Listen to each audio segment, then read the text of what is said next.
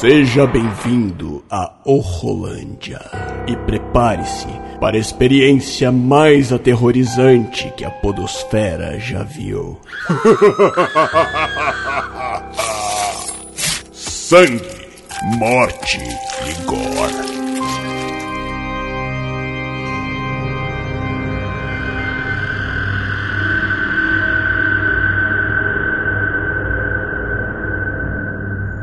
Muito bem, galera, estamos de volta com mais um Horrolândia, o podcast aqui de terror mensal do Urcast. Eu sou o William de Souza e hoje nós vamos falar mais uma vez de um filme brasileiro, filme brasileiro de terror. Né? Recentemente falei aqui sobre o Animal Cordial, que é um filmaço aí, se você não viu, pode assistir sem, sem medo de, de ser feliz. E agora vamos falar de um outro filme nacional aí de terror, esse cinema nacional que está partindo para esse gênero assim já faz há muito tempo, mas de um tempo para cá tem investido bastante nesse gênero de terror e está sendo maravilhoso para quem curte. E para falar aqui comigo sobre esse filme, eu trouxe meu amigo ali do Click Filmes, o Andrei Leneman. Leneman, é isso mesmo? Andrei Leneman. Leneman, né? Isso mesmo. Fala aí, meu querido. Você apresenta aí para nossos ouvintes, fala do seu portal. Pode ficar à vontade, a casa é sua. Ah, tudo bem, pessoal? É, meu nome é Andrei, eu sou crítico de cinema, trabalho aqui em Santa Catarina, no Diário Catarinense. É, escrevo bastante no meu blog também, no Click Filmes e em outros portais por aí. Vocês podem acompanhar meu trabalho sempre no, no Click Filmes ali, que eu sempre compartilho meus textos. Excelentes críticas ali. E ele veio me salvar aqui para falar desse filme, que tá difícil, rapaz, achar pessoas que tenham assistido esse filme, porque assim, o cinema brasileiro ele não é tão valorizado como, pelo menos como eu gostaria que fosse, né? As pessoas não levam tanta fé, não assistem, a maioria não vai no cinema, deixa pra ver em casa e tudo mais. E foi difícil achar quem, quem já tinha assistido esse filme, né? É verdade. É, o, o, principalmente quando é um filme de cinema de terror, né? É, é, brasileiro. Ainda é, ainda é pior ainda. Isso, isso. É, o pessoal ainda tem um, um certo preconceito Sim. ainda. Mas, mas tem muita coisa boa, gente. Muita coisa boa mesmo. Que é o caso desse filme que a gente vai falar agora. Moro, tu não fala. Vai ser um papo com spoilers, tá? Então, se você não assistiu e não quer tomar spoiler, vai lá assistir e depois volta aqui para escutar. Entendeu? Ou se você quiser já escutar por sua conta e risco, fique à vontade. Querido ouvinte, antes de seguir com o episódio, eu tenho um recado, na verdade, dois recados muito importantes. Prometo a você que vai ser bem rápido e direto, então vamos lá. O primeiro recado. Amanhã, contando que hoje, o dia da publicação desse podcast é dia 17 de outubro, amanhã, dia 18 de outubro, começa a Horror Expo Brasil. Horror Expo Brasil, Horror Expo Brasil, é, acho que é isso. Começa amanhã, ali em São Paulo, exposição ali de terror que vai estar acontecendo esse final de semana. Sexta, sábado, domingo, 18, 19 e 20. E eu estarei ali no dia 19, no sábado, representando aqui o Horrorlândia, o Horrorcast. Estarei lá na Horror Expo Brasil. Então, se você quiser, for de São Paulo e vai aparecer lá na Horror Expo, Brasil, quiser me procurar lá, só me procurar, dá um alô, chama lá no, no Instagram, no, no, direct lá do Instagram, pode falar do Rolândia, do Riquet, pode falar comigo diretamente. Eu estarei lá nesse sábado, dia 19, tá? Graças à editora Draco aí, que através dela eu consegui aí esse ingresso para poder estar tá participando do evento aí no sábado, então não deixe de lá, vai ser um evento muito maneiro, galera. Tudo que é coisa de terror, nível de terror, é, é diretores é, internacionais, nacionais, roteiristas, produtores, cosplayers, é, escritores de livros, é, tudo, tudo, tudo ligado ao universo de terror. O maior evento de terror que já aconteceu aqui no Brasil vai estar acontecendo esse final de semana. Então, se você ama terror, se você gosta de terror, vai para lá, siga a Horror Expo no Instagram, entra no site lá pra você saber direitinho como é que vai para participar desse evento que vai ser maneiro pra caramba, tá? A gente se vê lá. E o outro recado que eu quero trazer para você também, bem rápido, é para você que curte aí não só filmes de terror, como eu, mas também curte livros, curte HQs de terror. A maravilhosa editora Diário Macabro tá para lançar uma antologia com várias histórias de terror em quadrinhos. Cara, em história em quadrinhos, tá? É, eles mandaram para mim uma prévia tá, dessa antologia, cara, e que trabalho maneiro, que coisa linda, tá? Ela é todo em preto e branco. Eu já li algumas histórias, cara, e realmente, sério, tá muito bom. Tá muito bom. A gente não tá ganhando nada pra fazer isso, entendeu? É só porque mandaram para mim, eu achei muito maneiro, então acho que vale a pena botar aqui. Eles lançaram uma campanha no Catarse, tá? Pra poder lançar essa obra, vai ser um, um, um, um livro com 15 histórias passadas em lugares é, em familiares, sombrios, casas assombradas, praias remotas e, e, até um estacionamento, cara, simples estacionamento. Então, se você curte histórias de quadrinhos de terror, vale a pena conferir. É, o nome da antologia é Longe de Casa. É um trabalho excepcional, serão cerca de 300 páginas de quadrinhos, todos em preto e branco. E, cara, assim, um, um, um, clima bem no ar, bem, bem, bem tenso, bem assustador. Então vale a pena, cara. Então se você gosta de quadrinhos e está interessado nessa obra, entendeu? Você pode entrar lá no catarse.me barra longe de casa, que é a campanha que eles estão fazendo para poder lançar esse livro. E você apoiando, você apoiando, você já vai garantir tá, um exemplar impresso da HQ Tá, então, cara, é muito maneiro. Entra lá, vou deixar o link aí, dá uma olhadinha. É muita gente fera participando, então vale a pena dar, dar uma conferida se você curte quadrinhos de terror e tudo mais, tá? Dá uma olhadinha lá, link aí no post. E simbora pra esse papo aí sobre Morto Não Fala.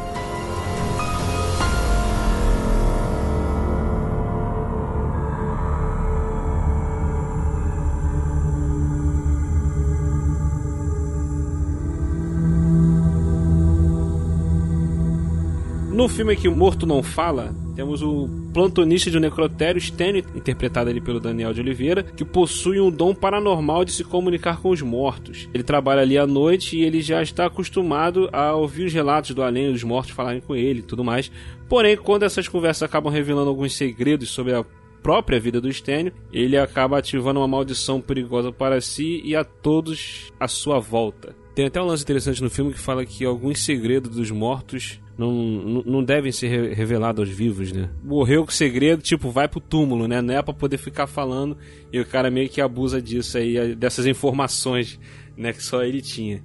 Entendeu? A princípio, você gostou do filme, Andrei? Gostei bastante, gostei bastante. Eu gosto muito do, do diretor, do Denison Ramalho, e é interessante que tanto Denison Ramalho quanto outros diretores, como uh, o Dante Veste, o Rodrigo Gasperini, uh, o próprio Marco Dutra, Juliana Rojas, o Rodrigo Aragão, são, são diretores de, de cinema de terror brasileiros que são muito mais valorizados fora do Brasil do que aqui dentro, né?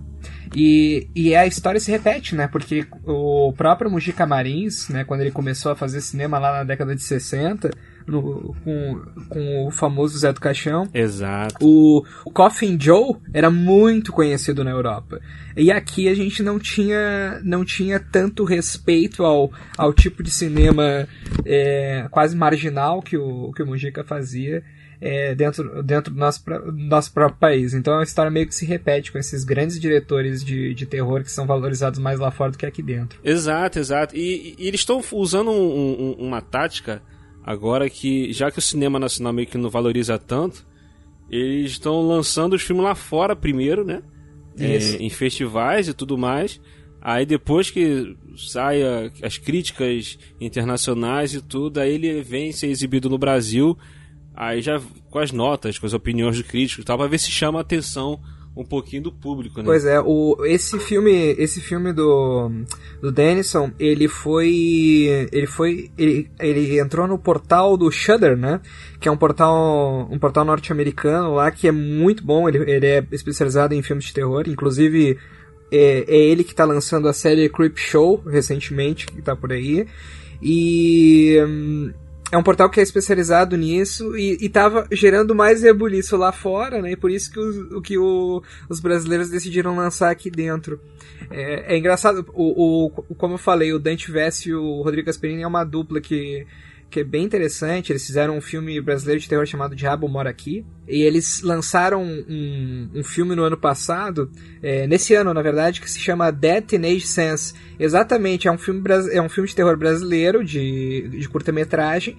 Mas eles já, eles já colocaram o nome dele em inglês porque eles sabem qual é o tipo de, de público que eles têm, né? Então eles já já, já jogam nesse, nesse jogo. Pois é, pois é. Até o Morto não fala mesmo. Ele lá fora ele ficou com o nome maneiro, ele ficou The Night Shifter, né? Exatamente. Ficou, ficou muito maneiro o nome, o cartaz também, alguns cartazes internacionais também ficaram bem bacanas. E esse filme, cara, é, assim, uma das coisas que eu mais gostei nele é que ele meio que foge um pouquinho do, do, do, que tem sido feito aqui no Brasil, alguns filmes de, de terror. E até algo de alguns clichês. Alguns clichês ele foge, outros ele abraça é, do, do gênero e tal. Mas assim, tem bastante gore, tem bastante sangue. É, até o filme. É, pesa... Teve um amigo meu que ficou, viu o trailer e falou: Cara, não sei se eu vou ter estômago para ver esse filme, porque achei as cenas muito fortes.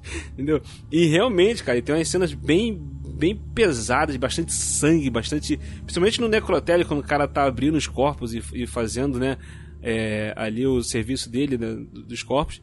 E, cara, foi muito, muito, muito bem feita essa parte, assim de maquiagem, do gore do filme, né? Sim, muito boa mesmo. E eu, eu, gosto, eu gosto bastante da, da forma como o Denison ele cria a atmosfera do, dos filmes dele.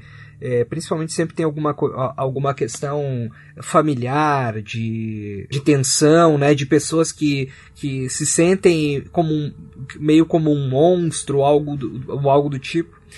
E é um, é um filme que ele trabalha muito bem essa atmosfera. Tem, tem uma cena do filme que é um filme que me fez uh, me apaixonar ainda mais pela, pela, pela, uma atriz brasileira, que é a, é a Bianca Comparato, né? Que é a, que é a menina que trabalha como trabalha na padaria e depois fica com os filhos dele na casa. Isso, a filha do padeiro. É. Isso. E ela, e ela e tem uma cena com ela que eu acho fantástica que é de um quando tá passando um exorcismo na televisão, um daqueles exorcismo evangélico. Sim, sim, Aquilo sim. Aquilo é muito legal, porque ele, ele consegue criar essa tensão, essa atmosfera tensa, com coisas simples do nosso cotidiano. Às vezes a, a, a, própria televisão da casa ou um aspirador, como tem numa outra cena em que as, o aspirador simplesmente está ligado e as crianças vão até a sala, aquilo já dá aquela sensação de que tem algo estranho acontecendo. O Ramalho ele consegue muito bem lidar com essa questão da, da vulnerabilidade dessa família, né, diante do, do luto deles. E a forma como, como o terror pode ser concentrado quando tu tá numa, uma situação como essa. Exato, isso você falou de usar as coisas do nosso cotidiano, né? É, porque eu, eu já vi filmes, é, até o filme que eu, que eu gosto mesmo, brasileiros, que, mas que tem muito de, de, de meio que copiar Hollywood, né? As coisas uhum. que acontecem em Hollywood e tal. E nesse filme ele já coloca mais assim as coisas do nosso cotidiano. Igual você falou, o canal evangélico. Às vezes você tá em casa mesmo, passando, mudando de canal de televisão e passa por um canal evangélico. É, principalmente de madrugada acontecendo uhum. esse tipo de cenas assim, né? De de exorcismo e tal. E a cena é bem sinistra quando a mulher lá que tá sendo exorcizada, ela olha pra câmera e fala com a. Fala com, a, com ela mesma, né? Com, com a Bianca. Uhum. Cara, muito maneira, muito, muito bem maneira essa cena. E, outros, outros. Teve uma cena também que eu achei muito sinistra. Acho que foi uma das mais sinistras, assim. E eu achei muito bem bolada. É a cena do Serol. Sim. Uhum. É, quando ele, pra chegar no quarto onde tá as crianças, ele tá, tem que passar. tá cheio de linha de cerol, pela linha de cerol na sala. Tipo aquele Aquela, aquela, aquela aqueles laser de armadilha de banco, de né, os caras têm que passar desviando. É, é a primeira, é, é a primeiro momento bem... que tu pensa, né? É o laser. Isso, a primeira coisa que veio na cabeça foi isso. Mas tipo assim, e o Serol bem, tipo assim, afiado, cortando mesmo a pele dele, cara, muito dá um nervoso essa cena, muito tensa, cara, é foi muito bem construída ela. Muito legal. A cena, eu gosto bastante da cena do cemitério também, da quando ele vai até o até o caixão e de repente tem tá todo aquele, aquele clima para aquela pessoa aparecer assim atrás dele, né? Também, eu acho, isso, eu acho bem forte.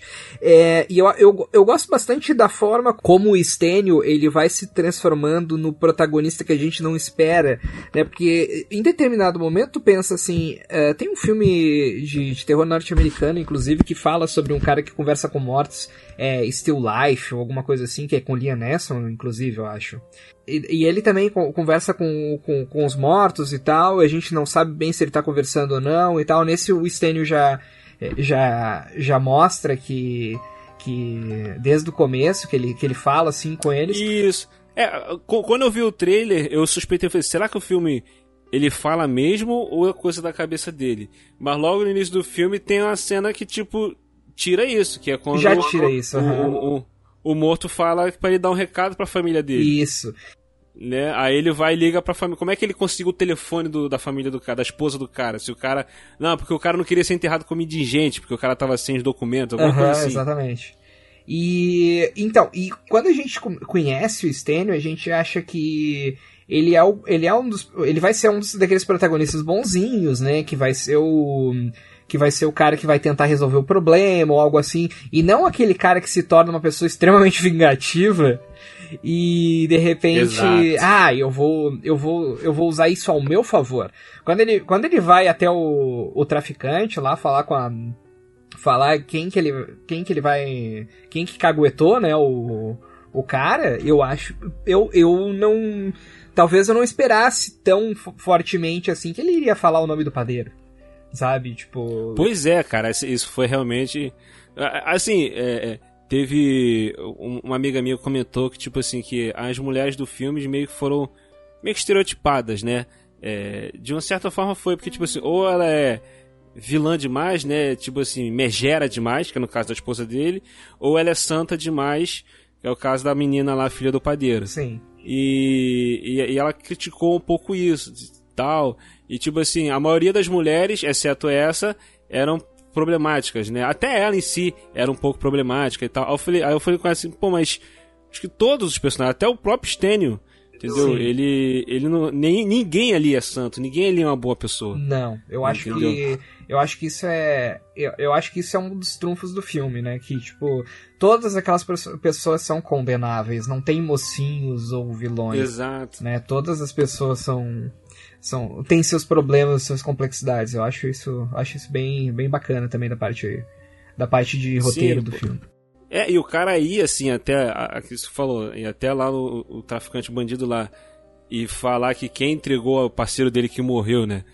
Ele não falou verdade, foi lá e falou que foi o padeiro porque o padeiro tava tendo um caso com a esposa dele. Sim. Né, o cara foi egoísta de ponto de tipo, a mulher dele tá insatisfeita com ele, tá treinando ele com outro cara, ele vai lá e condena o cara à morte, cara. Exatamente. Entendeu? Aí é o lance da maldição que a sinopse fala, né? Porque ele usou uma informação que ele tinha, porque um, um vizinho dele, um, um cara lá da região dele morre, né? E conta pra ele, cara, tua mulher tá te traindo, cara. Você tá aí, é, eu vivi, eu morri, mas eu vivi tudo que eu tinha para viver, eu curti bastante minha vida e você tá aí, tua mulher tá te traindo, e falou que tava traindo com o cara e ele usou essa informação para poder meio que beneficiar ele mesmo, né? Exatamente, e... com outra informação de um outro cara que tinha aparecido antes, né? Ainda na. Isso, usou várias informações. É, ah, ele pegou as informações que ele que tinha.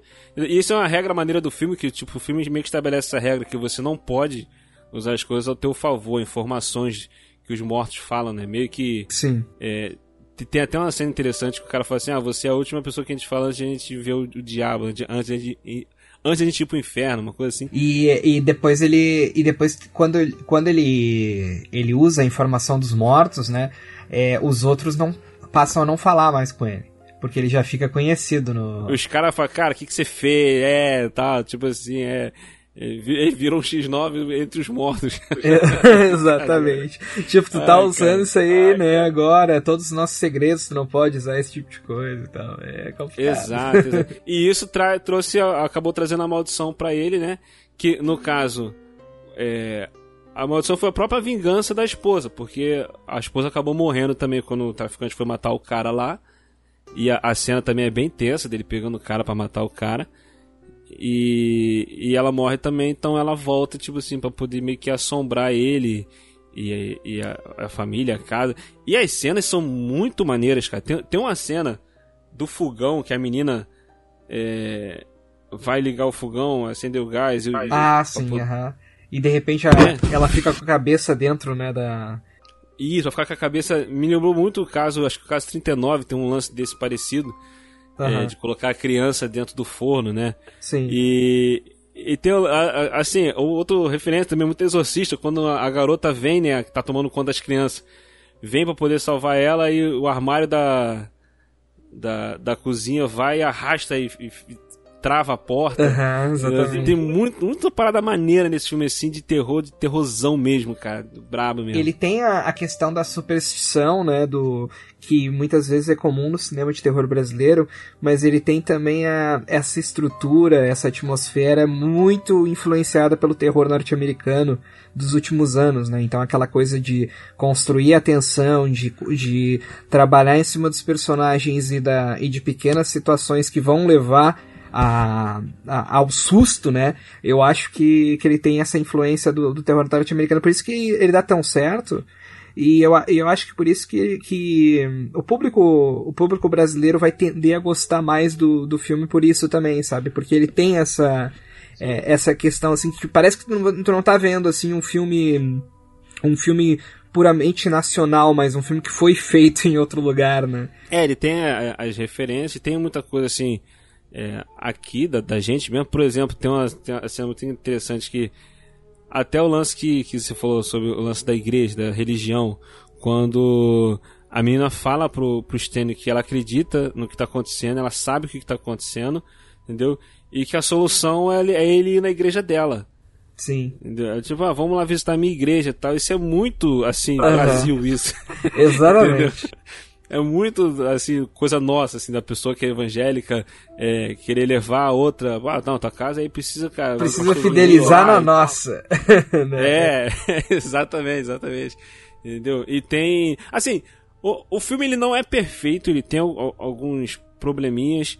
É, em, em, relação à série de acontecimentos, tem hora que eu acho que ele meio que acelera as coisas acontecendo, meio assim, sem.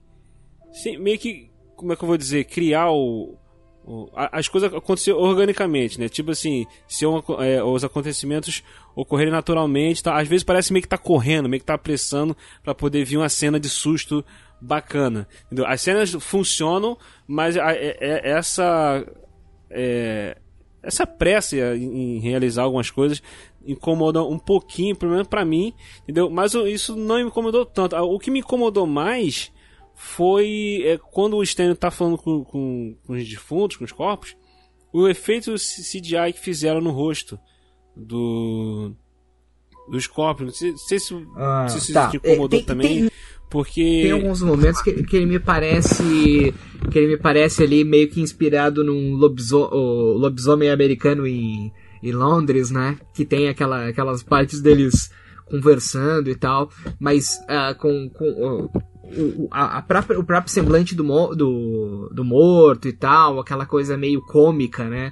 Tragicômica é, assim, em determinado. Isso, é, é porque assim, eu, eu, pelo que eu entendi, ele quis passar aquela coisa de o corpo realmente não se mexer de forma alguma, talvez se, se fosse a pessoa deitada ali com a maquiagem só no rosto e ela falando a cabeça é se mexer demais. É, o, meu, o, meu, o meu problema maior com, com, esse, com esse artifício dele ali é, é o som. Eu não, eu, eu, eu não costumo gostar do, desses sons assim que. A voz ficou meio distorcida, né? Isso, a edição de som que ele.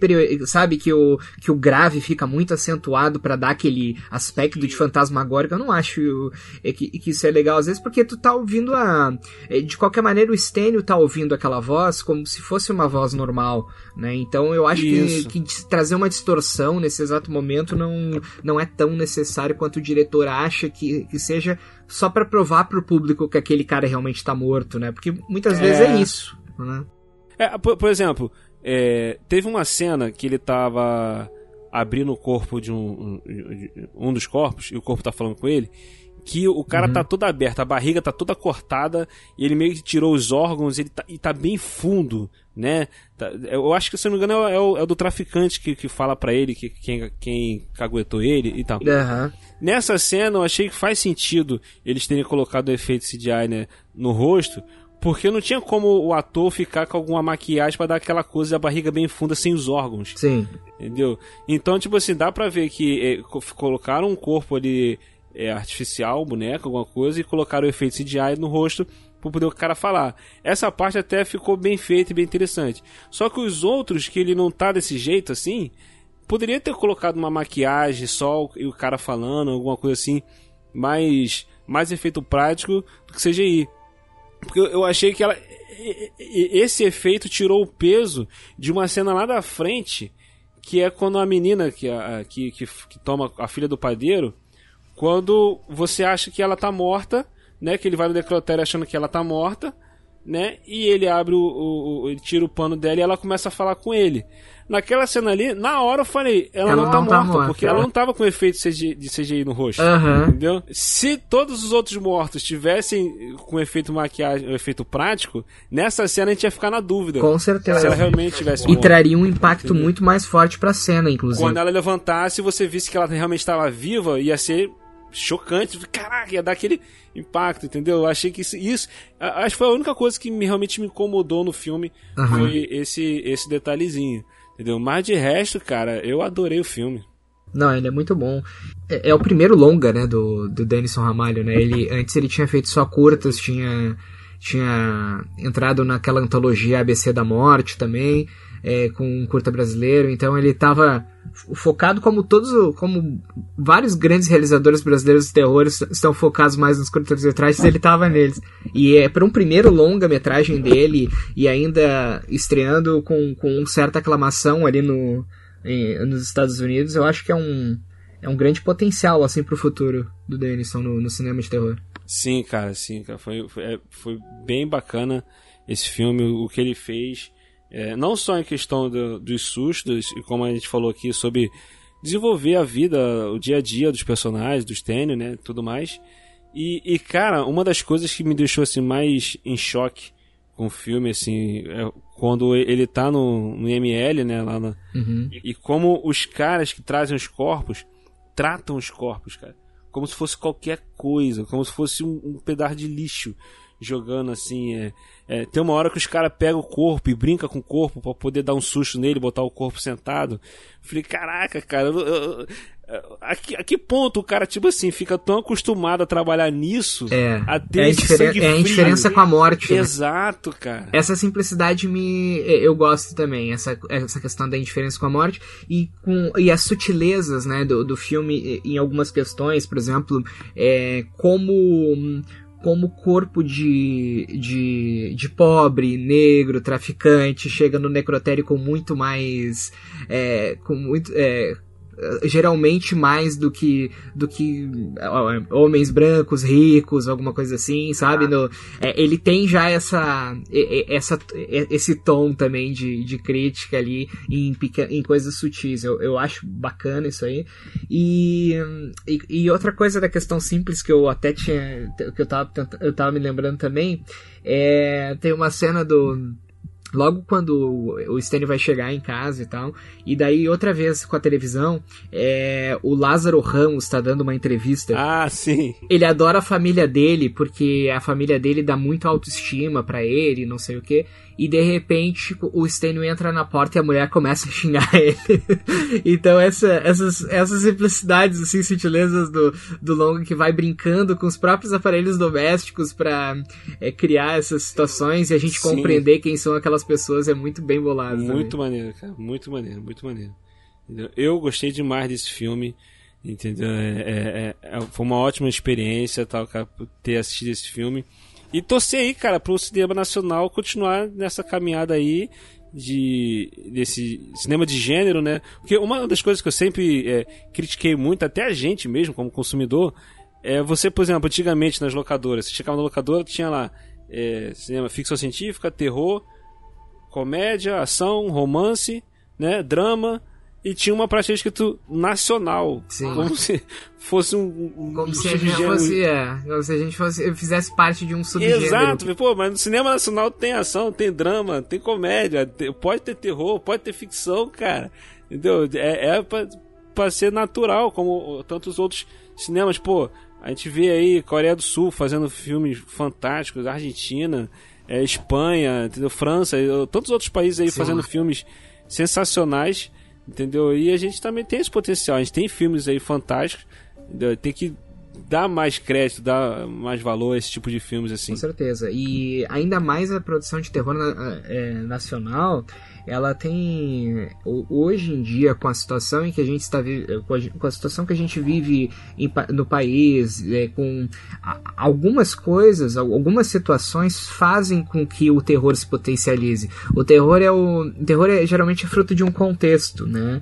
É, então a gente aproveitando a nossa própria realidade para fazer grandes filmes de terror depois eu acho que é uma coisa que que, que, que, dá, que vai dar muito certo.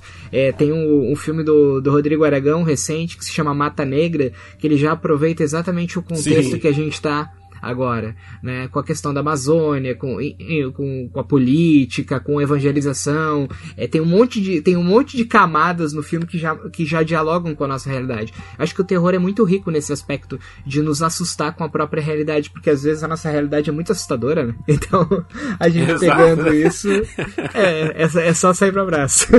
Exatamente. É isso aí, cara. Andrei, brigadão, cara, por tua Imagina. participação aqui. Foi um prazer. Terror é comigo. Qualquer coisa que, que tenha terror aí no meio, é só me chamar que eu sou um apaixonado. Ah, fechou. Isso aí, então.